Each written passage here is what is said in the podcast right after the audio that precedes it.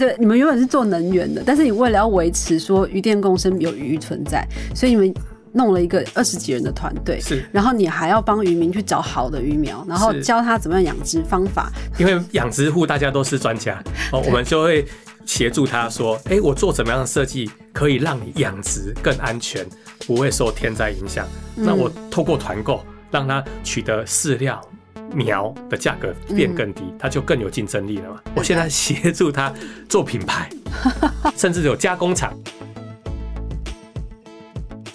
商周 ESG 与永续者同行。大家好，我是商周 ESG 主编管务员小管。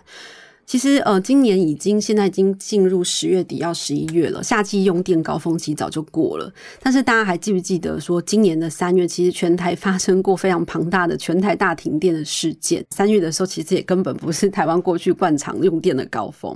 那偏偏就是因为极端气候造成这种状况，就是夏天变得很热，而且来得很突然，又变得很长。那冬天的时段可能又变得极度的寒冷。那呃，因为台湾过去能源的状况、供应链的状况，它就是比较像是一一张大网，然后有一个地方着火，它可能整片森林就会失火的状况。所以，我们现在如果要改善这种呃，可能常常跳电或停电的状况，其实就是要强韧我们电网的韧性。那所以今年呢，台电呢，它在九月的时候其实也公布说，它要投入五千六百多亿元的经费。那这个大概呃强韧电网的计划大概为期长长达十年啦。那其实就是要确保说未来大家用电的稳定度是可以不受影响的。那今天我们就邀请到在这个其实早就在强韧电网这个领域布局很久的宏德能源的总经理周周世昌 Jason 来到现场跟大家看，就是说这五千亿的商机重点是什么，还有我们一般人是不是有机会参与？那先请 Jason 跟大家问个好。哎、大家好，我是宏德能源的总经理周世昌。那先请 Jason 看看，帮我们那个指点迷津一下，因为五千多亿的预算应该要跳出来，虽然为虽然为期十年啦，但是大家还是会很好奇说，哎、这个代表说政府要砸入很大的资金在做电网这一块。可是我们常常说电网电网这个五千多亿的预算到底是做哪一些面向？能源转型就是把以前的传统的可以透过计划性生产能源的方式改成新能源。新能源讲的就是再生能源。好、所以传统发电过去能够透过集中式的发电，东电西送、西电东送、南电北送、中电北送等方式。好、因为只要管理好某一个地方的能源计划生产，火电、气电，以前还有核电都可以做，嗯透过计划性生产。就是以前是这种很大型的电厂，就核电厂啊、火力发电厂啊，就是供电来源非常的集中而且大。那对现在就是可能你家隔壁或者是哪边的那个渔村，它其实就是一个太阳能电厂，对就是非常分散了，对但是量相对少。所以为什么要强韧韧性呢？因为未来的电网必须透过看天吃饭。那以前计划性，你什么时候要用多少电，它可以透过计划性，现在不能变计划了。嗯哦，所以就有新的行业要产生了。哦，那个叫做电网平衡的公司。嗯哦，你怎么做供需的平衡？必须透过一些，比如说资料收集呀、嗯通讯传输啊，哦，电力电子的那个能源管理控制技术，达到电网的平衡。以现在目前的阶段来说，比如说我家是用台电的电，那可能大部分基础都还是来自于火力发电嘛，这样，那他不知道我要用多少电吗？那现在为什么又有不同？是说我们供就是用电方的需求跟以往那个转要要怎么样要怎么样讲？就是说对，所以以需求改前变了吗？对以前是你可以大概知道说会有多少电，大概大嗯概知道多少的需求，因为电力会可视化。哦，现在在做电力升级啊、哦，升级第一个就是把大家的电表换成智慧电表，嗯哦，所以就会有记录到你的 database 哦，你的云里面哦，去分析，哎，第一尖峰会有多少用电，第二尖峰会有多少电，然后可以透过排程哦，晚上要用开几个机组来应付这些么这么多的电。那现在转型成再生能源啦、哎，今天没太阳了，嗯今天没风了，嗯那你的供给方就不能去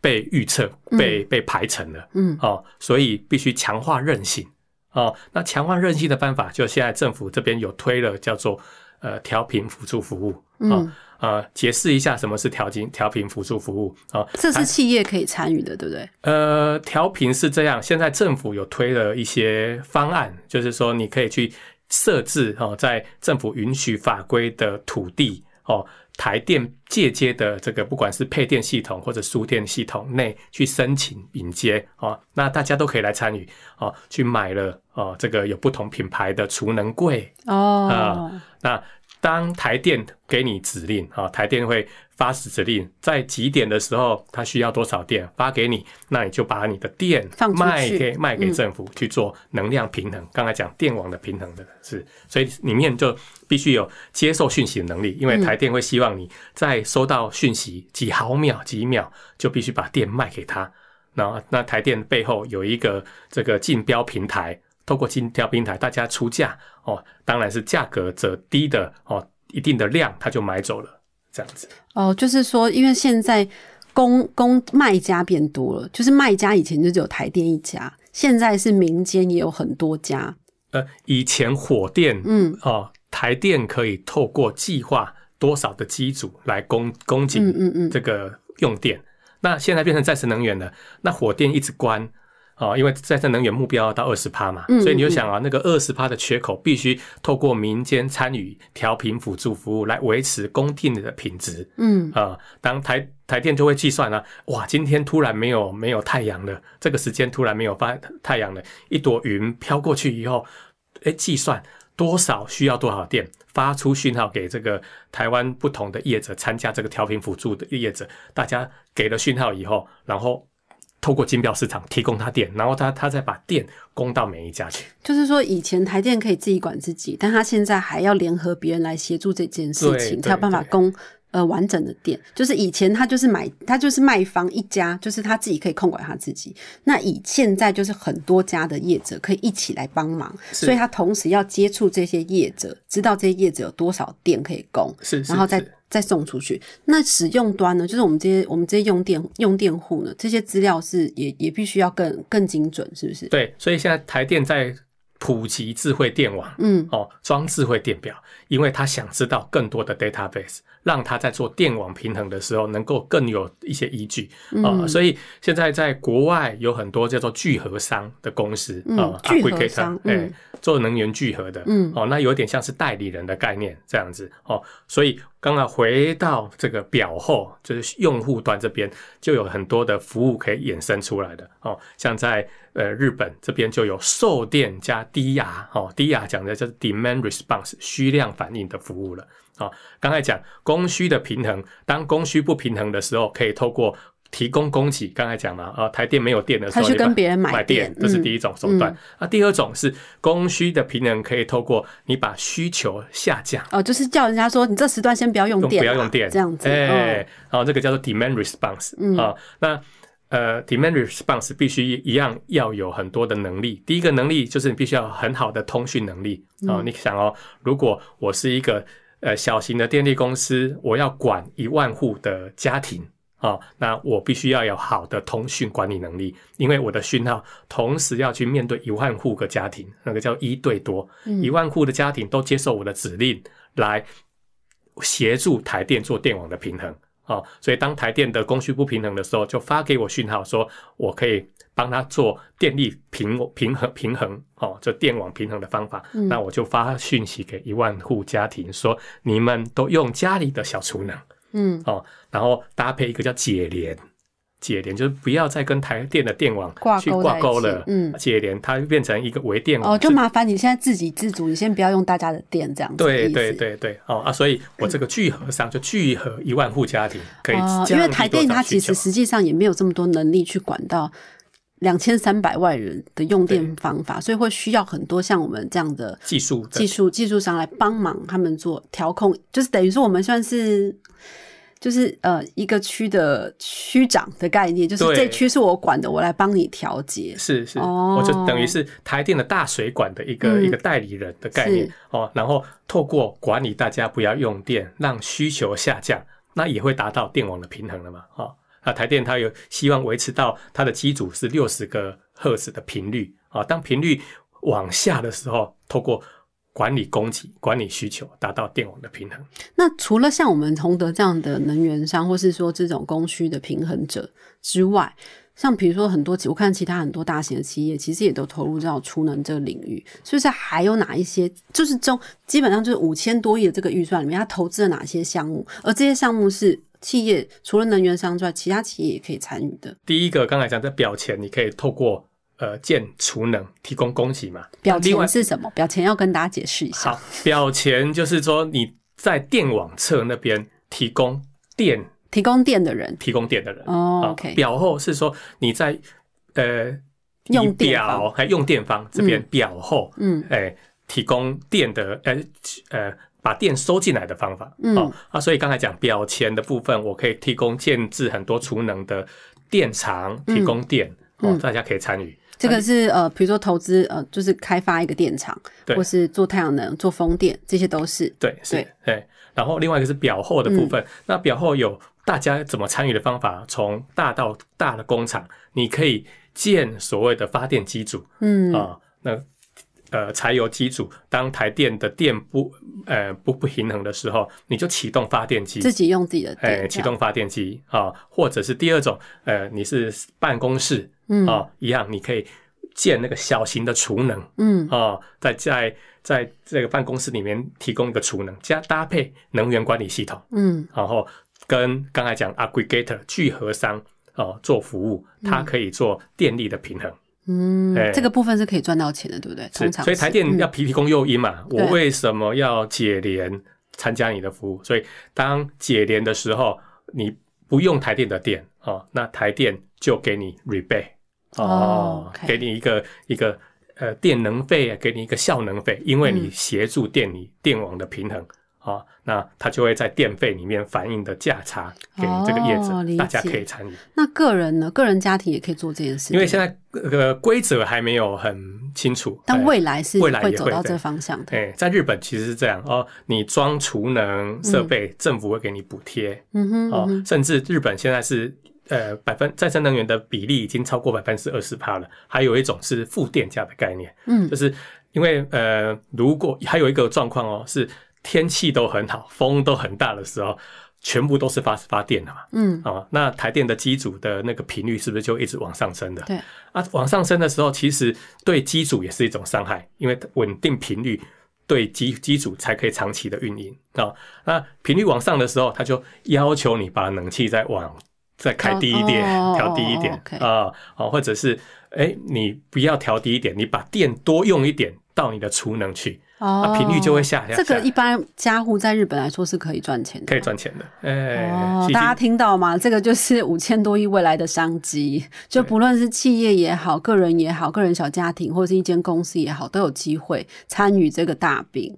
对对，所以电网的平衡必须透过不同的技术，里面有刚才讲储能的硬体设备，包含软体哦。所以洪德有推一个能源界 Uber，我们希望我们透过去管理不同的家庭、商业、工业哦，甚至到我们自己自建很多的小储能，未来有能力来帮台电哦，帮政府做电网平衡，当成一个很重要的一份子，这样子。现在我们看表前那一端呢、啊，就是提供用电、提供电的那一端，现在有哪一些产业或是你的客户有觉得非常积极，他们很积极的在做哪一些事？哦，现在其实客户主要都是 ESG 的客户，因为嗯这个很重要，因为他们没有绿电，没有做能源管理的时候拿不到订单的哦，所以有一个新的行业哦，就是售电业必须加这个刚才讲 EMS 能源管理系统、嗯嗯哦，他要去想啊，我想要跟客户宣告我已经百分之五十的叫做 RE 五十好了哦他就要去配比啊，白天的时候用多少电，或者是晚上哦，因为他买的只是太阳光的电的话，晚上要用电的时候，必须透过你的储能系统去配比预测，哇，晚上要用多少电，要先存多少电，晚上可以用。哦，那等到某一天，他当客户要求他他他是要 RE 一百的时候，他就透过这样子的哦 EMS 系统帮他实现 RE 一百哦，所有的这个购买都有所有的凭证记录嗯啊、哦那除了 ESG 的客户之外呢，有真的想要透过就是嗯强韧电网这个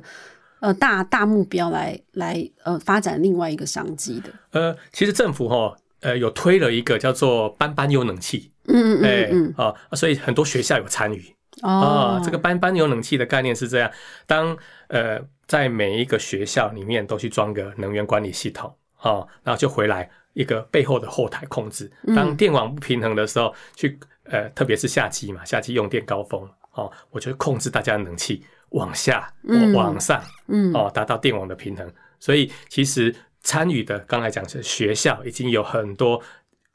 呃搭配政府的政策在做电网平衡。哦，所以很多学校其实有在加入了。对对对，哦所以政府的政策其实这样，因为这那个冷气它的用电用电是很规律、很平滑、很很平稳的。哦，那当天网不平衡的时候，去透过这样子的一个机制，让把它大家把冷气关掉一下子，哦，就达到电网的平衡了。因为其实台湾的电其实是这样，是第一尖峰、第二尖峰，电网不平衡。哦，你我们的用电不是都是在高峰的，可以透过排程哦，透过计划、透过管理，让电网平衡，而不要让多过多的资源浪费掉。这样就是说，因为以往我们可能都是同一个时每一个时段就是可能发一样的电，是一样的电量，可是大家用电不一定就是。呃，从早到晚都用那么多电，对它可能只有在比如说中午，我乱讲，中午或晚上的对时间点，大家用电量才会这么高峰。那其他发的电其实就浪费掉了嘛。对对对还有一些企业其实可以透过参与，刚才讲虚量有个方式，就是你把排程调整了一下，就可能我的制程或是我公司营运的生产的时间，我把它调整。对排程啊，比如说政府呃电力公司就告诉你，晚上第二尖峰六点到九点你不要用电，嗯你把排程往后延就好了。哦，那电费给你折扣，嗯，对，那达到电网的平衡。我们觉得未来的世界是这样，未来每一个家里一定都有一个储能。哦，有一个充电设备、嗯哦，所以我们有口号叫“家家有储能，户户有充电”。嗯哦，然后搭配一个软体。哦，所以我们认为这个是一个家电革命啊，因为能源革命了哈、哦，大家在这个呃能源转型哦，也在做数位转型嗯嗯嗯。哦，所有资讯资讯都要上云端哦，做最佳化哦，然后最后就是家电也要做转型。嗯，哎，未来哎，你有一个 app 管理一下的家电哦，在日本其实已经很普遍了。哦，我听说之前蛮多客户其实是在缺电的时候想要做那种紧急供电设备，是但后来全部都想要改成说我们来做储能好了，然后甚至请你们帮忙，类似像代操的概念，就是是怎么样做能源管理，然后做储能，然后卖电给台电。对比较像是现在大家往这个方向慢慢走。呃，我们现在在做一些示范性的场域，跟电信业者、跟这个这个超商业者在合作，要做一个什么光充储一体的，嗯。哎，就是呃，透过建制太阳能板只有发电了嘛，哦，还有充电啊、充电就是说你的发电的机组哦，搭配你的充电，嗯，充电桩哦搭配你的这个储能哦，嗯。叫做光充储呃一体嗯。的 solution，、透过一个 app 来管理。哦，是未来从会这个微电网到整个大的这个社区电网，我们希望把它架构起来。嗯那背后需要很多 database 啊，需要很多技术哈。刚才讲 AI 分析的技术啊，电力电池哦，这个什么时候要充，什么时候要放，好所以等于是呃，你们在一个区域里边实验性的做这样的事情。是是是，嘿，嘿，哦我们接到一些一些任务，我们希望比如说从五十个点扩大到五百个点，更多的点，所以你有感觉到说，现在非能源业者的其实呃产业其实也很多人都在很。像很很多人进来这这一块。大家都想说，哎，能源转型哦，刚才讲除了他的供应商哦要求，他的客户要求嗯以外，哦，他自己也觉得想为这个这个环境尽一份力。嗯哼。对，哦，那其实因为我们宏德是在很多的部分都已经有投入嘛，比如包括充电桩、储能或甚至于电共生、发电这一部分，就是开源跟节油部分，其实我们都在做。那我好奇的是说，呃，因为现在大家还是觉得绿电不够，不够多。那我们有，我们是遇在过程当中，比如说遇到什么样的过程，是你觉得说，哎、我们在推这件事情，然后其实它很还是非常非常需要政策或是更多资源来投入协助的。OK，呃，其实在，呃刚才讲这个电网的平衡的部分，好、我们现在一直在发展这个表后的这个，特别是虚量反应这块。嗯，就是用电端，用电端这边哈、那针对于虚量反应，因为有不同的参与对象哈，比如说有人用柴油发电机来做，有的是工厂啊，工厂的储能它可能是大的储能啊，嗯。哦，那也有一些商业的哦，商业可能是一个便利超超商哦，那家用户那就更小了哦，它用电更小了，所以会造成大家的成本不一样。有人是用储能来参加虚量反应，有人是用柴油发电机来参加虚量反应，有的是大的哦，它有规模，有的是小的。嗯，那就在这个竞争的同时，因为虚量反应需要透过竞标的啊，在同一个比赛场上，大家的装备不一样。嗯，哎，啊，就会造成需要在同一个竞价市场上比比比赛。嗯，哎，我觉得如果政府可以有一些这样子的不同的赛道的规则，就像现在刚才讲表前的调频服务，它有分成 direct 跟 e direct，嗯，啊，一个是短效，一个是长效的调频辅助服务，啊，那政府就把计划要把它拆成两个赛道，嗯，哦，那这样子。竞争才会公平啊，然后也会让更多人愿意投入在，比如说转型的，比如做储能啊，或者装太阳能板啊，这这个面向上。对，哎，就是你就想嘛，装家户的你要投一百万，嗯。啊，装工业的你要投一千万，嗯，那有人就说，哎，我就拿一个柴油机组，我只要投五十万就可以做了，对啊，对啊，啊，如果在这个地方，如果可以有不同的规则哦，那。其实，在经在发展上会有更多元的人参与，嗯嗯，哦，然后电网的平衡就会更好哦。那政府政府在往能源转型的路上，其实也会更更快速这样子。嗯，是不是还有一些你们遇到的困扰，比如一对多的这种用电方式？对，一对多刚刚才讲就是。考验你的传输能力、通讯能力的啊，因为你想哦，你的讯号怎么同时发给一万个家庭？嗯，哦，甚至以后如果真的大家参与的越多了，是一百万个家庭、两百万个家庭的时候，那考验通讯能力，那个其实是跟考验怎么传输的技术啊。然后收集完以后，你要发指令，要马上出去哦。然后刚才电力电子嘛，你要去控制电要进还是出。嗯，哦，这个是一个很大的技术，然后当然所有的 database 都回到后台去分析，那可能又有不同的指令哦。这个比如分成一百个单元哦，十个单元做什么，二十个单元做什么，三十个单元做什么。好，那现在台电，我是说政府有没有能力做这样的事？哎，其实政府一直就像是我举例，像金融业一样哦，台银的角色跟民间银行的角色一定不一样。嗯，哦，发展消费啊。比较像是投资银行，嗯，借贷，嗯，哦，那台银是传统的，它只它比较擅长就是做抵押贷款，嗯，哦，像投资银行，那可能就是民间银行比较合适。那回来电力业，哦，一那个台电就是输配电业，哦，它是制定规则者啊，民间辅助服务我可以参与，叫做聚合很多的民间业者来做，我也可以建制很多的储能站来协助。电力公司平衡，哎，所以需要大家一起来努力。那像你刚刚讲那个一对多的那种，比如说你就是呃这种呃资讯的通讯的系统，这部分民间可以来做嘛？或者是这其实更需要政府的资源？呃。一对多其实是这样，政府必须把法规用的更明确一点。嗯，现在不不不明确的地方。现在目前像那个家庭的都还没有开放，可以参加。嘿，它它有一些门槛啊，比如说它至少要一个 mega 瓦以上，嗯，才能够参加虚量反应。对，哦，啊，一个家庭的用电可能它只有装一个十五 k 十 k，嗯，哦，那你就要一个 mega 瓦要乘以。哇，两百哎，对对对，所以呃一定要乘以两百个家庭才可以参与，所以你就不能参与了，你就要必须必须透过刚才讲的聚合商，嗯，aggregator，嗯，哦，你聚合了两百个家庭，你才可以参加台电的辅助服务，嗯，所以这边就需要不同的业者来协助，因为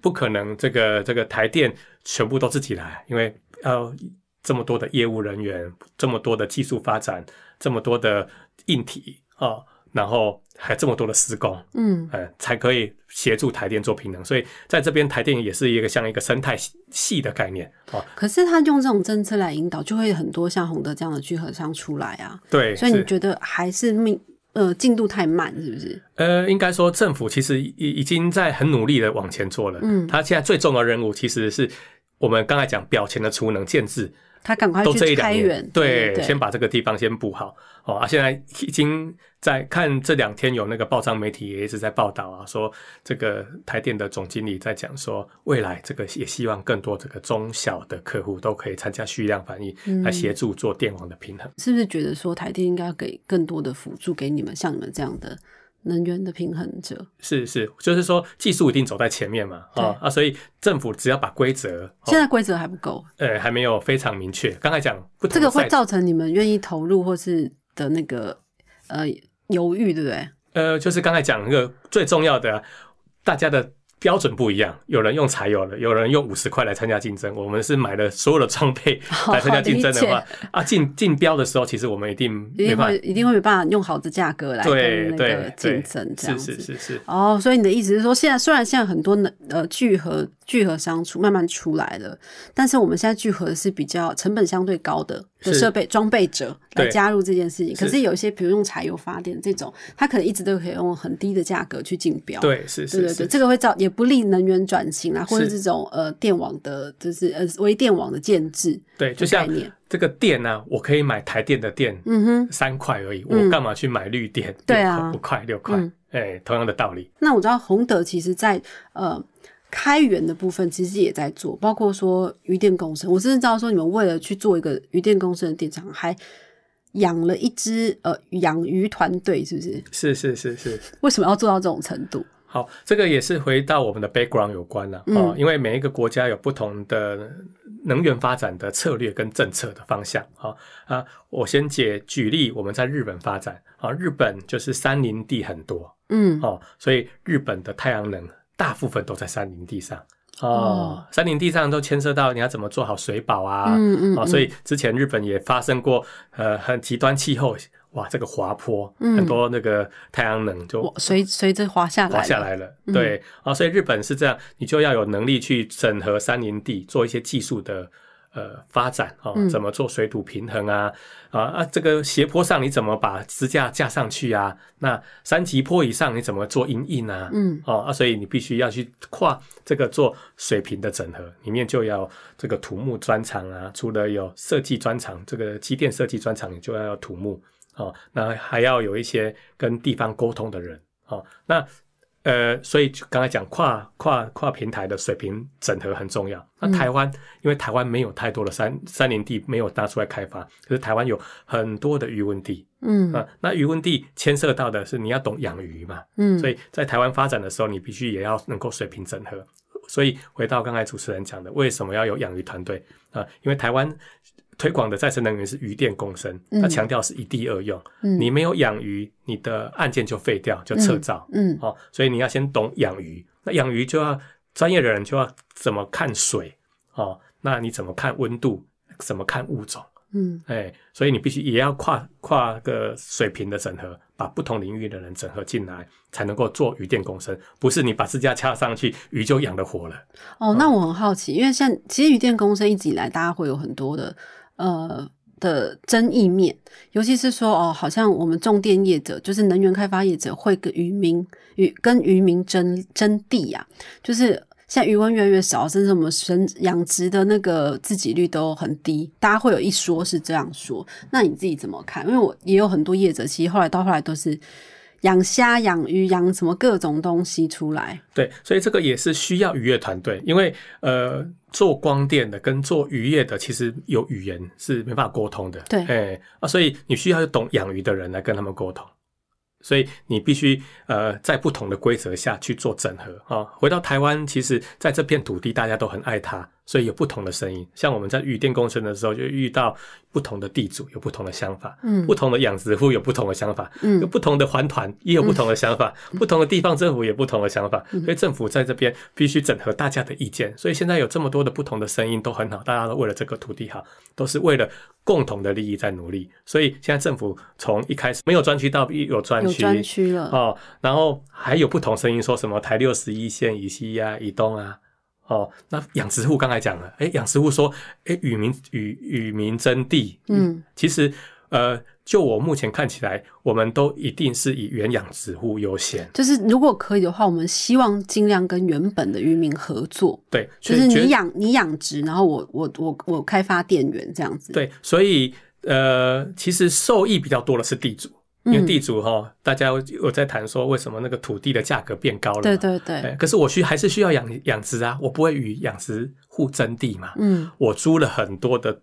高价的土地种了电，嗯，哦，配合养殖户的渔业设计方案，哦，把它的基础设施做好了。哦，那养殖户我没有租他四十万呢，嗯，我还是用他当初的承租的价格租给他，嗯甚至他如果给我保证养殖，我是不没有给他收很贵的，甚至更低的租金的，哦，理解。所以不存在这个所谓的跟养殖户租。所以哦，我我理解是说，就是你跟地主去租了这个鱼文，但同时你又把地二租给渔民，但是我们用的是原本他渔温可能租的这个价格，并没有因此抬高价格。对，完全没有，完全没有。所以那你们赚什么？老实说，哎，所以我要整整合嘛。我第一个是我有光电发电的发电的收入，所以嗯我担心不养，嗯，没有养鱼的时候，我都会被撤照的。我们都不是这个专业养殖的，嗯所以我们现在宏德能源里面有聘请的这个养殖，多少人啊？这个聘多少人？目前大概二十几位。光是养鱼啊？对对，就是他是他是他是管理团队啊。哎，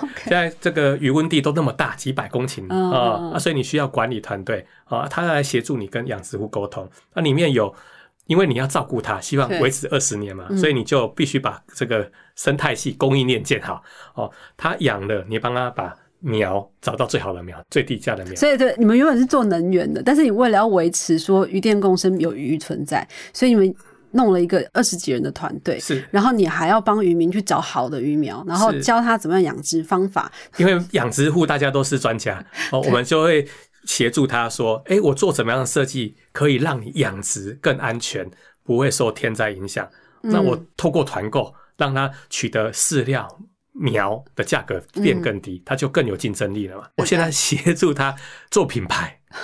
甚至有加工厂。我们跟一个台湾有一个企业原家合作，嗯哦，原家也是原家嗯，呃，也是台湾算是很大的很大的这渔业渔业的通路啊，原家来保价收购，嗯，帮他不要呃建加工厂，让他做初级加工，有冻库，不用说马上就要卖掉。我们要协助渔业长期发展，能够更稳定，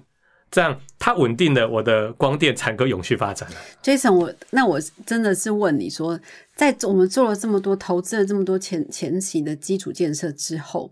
我们这收益还是可以符合我们的收益，是不是？我说发电发电的收益是，其实其实这个收益它是稳定的，因为哦，就是稳定，就是没有赚到很多，但是有赚。对，其实但是就是一定的报酬，因为政府哈、有推了一个 FIT 政策嘛，对对对，所以我发的电哦，只要太阳一出来，就还是可以它就有，它不是暴力，可是它是二十年看得到二十年的。那对你们来说，其实有些能源者他也可以说，那我养最好养的就好啦。比如说，为什么要养是木？你们现在养的鱼是什么鱼？那其实我们会针对不同的物种哦，嗯不同的气温去养啊，当地的水文啊、地理条件所以你们现在养了多少种？哦，很多。就像我们现在这个台南的暗场啊，里面有养凤螺，有养乌鱼，嗯哦，当然也有虾，嗯，哦，那有一些混养的池，有专养池，哦，都是觉得配合那边的水源。哦，就像我们在某一个区域哦，那个地方它其实是排水系统就嗯不适合，水源没那么好哦，你那边养的物种又不一样了，嗯对，所以必须有专业专业的人进来哦。那我很高兴，我们团队都是呃早期台湾的是养殖的这个王国，很多很好的人才都到了东南亚去，像印尼呀、对对对对菲律宾，啊，那些都是养了上千公顷的专业的人士，嗯。他知道怎么做计划，怎么做排程，怎么做管理，哦，怎么怎么怎么跟这个刚才讲通路商嗯。哦合作，哦，所以我把这个团队引进到台湾，因为他知道怎么跟渔民沟通，他们有专业的语言可以去沟通。然后让他来协助管理这么多的养殖户，希望他们能够永远养殖，让我的广电也可以永远存。对，那为什么不想说？我听说养养白虾是最好养的哦，白虾最重要是水源，哦，哎所以也不是说想要养就可以养。对，就像刚才讲，乌鱼有两年的一年啊，大家都想养这个叫做快点获 turnover 哦啊，快一点，快点呐、对啊，人家养鱼是这样哦，你要是丢钱进去啊，丢苗啊，丢料啊，换肉嘛，长了肉以后才，你当然希望一年可以有换养三水的、四水的最好嘛，啊，回收益最高嘛，所以为什么大家想养虾？可是不是所有的条件都适合养虾的啊，有的水源不好，你养就养不出来啦。哎，所以你一定要配合当地的水文哦，当地的养殖习性哦来做养殖，才能够确保可以永续的发展。可是现在以你们的那个暗场来说，在台南那边嘛，溪谷那边是它是相对比较比较呃地地主不分散，因为地主就是你们自己。是那有一些暗场是，我知道你们也有一些暗场是很多个地主的，是是然后有很多个养殖户，是是是，你根本没办法做决定啊。呃，是这样嘛？所以你就要跟不同的地主、不同的养殖户哦，大家来协商。你要有规模哦，比如说在这个偏远这个十公里内的哦，那他们怎么集结哦？那因为不同的地主嘛，你就要讲说，啊，哪一块人的地拿来做蓄水池啊？水源怎么走？哦，那不同的养殖户里面有不同的想法，有的当然同一个区域也有人养文蛤，有人养白虾，有人养丝木鱼嘛。嗯那所以你要帮他做设计哦。那这养文文蛤的，你要深池还是浅池？这个养虾的，哇，你这个水源可不可以？如果水源不可以的话，我要从这个这个就近的地方先建蓄水池，让它水源维持比较干净。嗯哼嗯哼，对，所以就就就牵涉到渔业设计规划。哎，所以我们的团队是有渔业设计规划，有土木的，有机电的，同时整合在一起，然后才可以做最佳化。因为你不是想做一次就结束了，因为它这个东西这个设备要维持二十年。所以基本上来说，你不会觉得说大家讲说哦，呃，重电是与渔民争利，与农民争利，你不太认同这样说法，对不对？对，我觉得是，就是说这个里面没有太多的讯息完全被揭露。当然，一一定会有少数说土地租给了光电业者，嗯那光电业者可能有自己的想法，嗯哦，说我要怎么养啊、哦？那我目前普遍听起来都是原养殖户优先，嗯，哎，没有太多的说要，因为其实实际上你。你们要再去找渔民来种鱼、来养鱼，其实也是很辛苦的。去哪里找渔民？对，所以并没有一个台湾没有一个这么大的养殖团队，说嗯我全部都收回来自己做。嗯哎、应该是这个事情不存在的。所以在开源部分，你觉得辛苦吗？就是说，因为政府其实还是很寄寄望在我们二零二五年的时候，我们再生能源比重就是太阳光电的部分要达到一定的量，而且它是最大量。我记得好像十几个 giga 瓦，是是是然后比光电五点五个 giga 瓦还要大。是，那在电这么台湾就这么小，然后余电要整合的这事情这么多，你觉得这速度来得及吗？我觉得政府现在很努力哦，就是像像这个政府一直在跨不同的专区哦，那就是想协助业者哦。除了专区要划哦，电网也一直在建啊，不同的升压站加强电网哦，让并网的机会更多，甚至有很多政策像共用升压站、共同升压站的推出。哦，让不同的人，你即使是小小的余温地，都可以嫁接到台电的电网去。哦，那我觉得政府很努力，那这个民间业者也很积极的在参与，我认为这个目标很有机会达成的这样子。今天很感谢 Jason 到节目上来跟大家分享。我们从呃一年这个呃不是，就是台电丢出来这个五千多亿的预算来看长长韧电网的这个计划，所有的企业甚至是家户单一的企业到底可以怎么参与？这个这个部分其实是在谈节流能源的节流部分，我们怎么样去做好供需平衡，把能源最有效管理，让用电量变。少这是降到比较合理的状态，然后后半半呢，我们其实在讲的是开源的部分，就是包括就现在政府很倡议的这个渔电共生啊，就是刚刚讲到说，Jason 他们为了养一个电厂，然后太阳能电厂，然后养了一支这个农渔业团队，其实其实啊里面当中有蛮多的甘苦谈啊，然后今天很谢谢 Jason 到现场来。谢谢。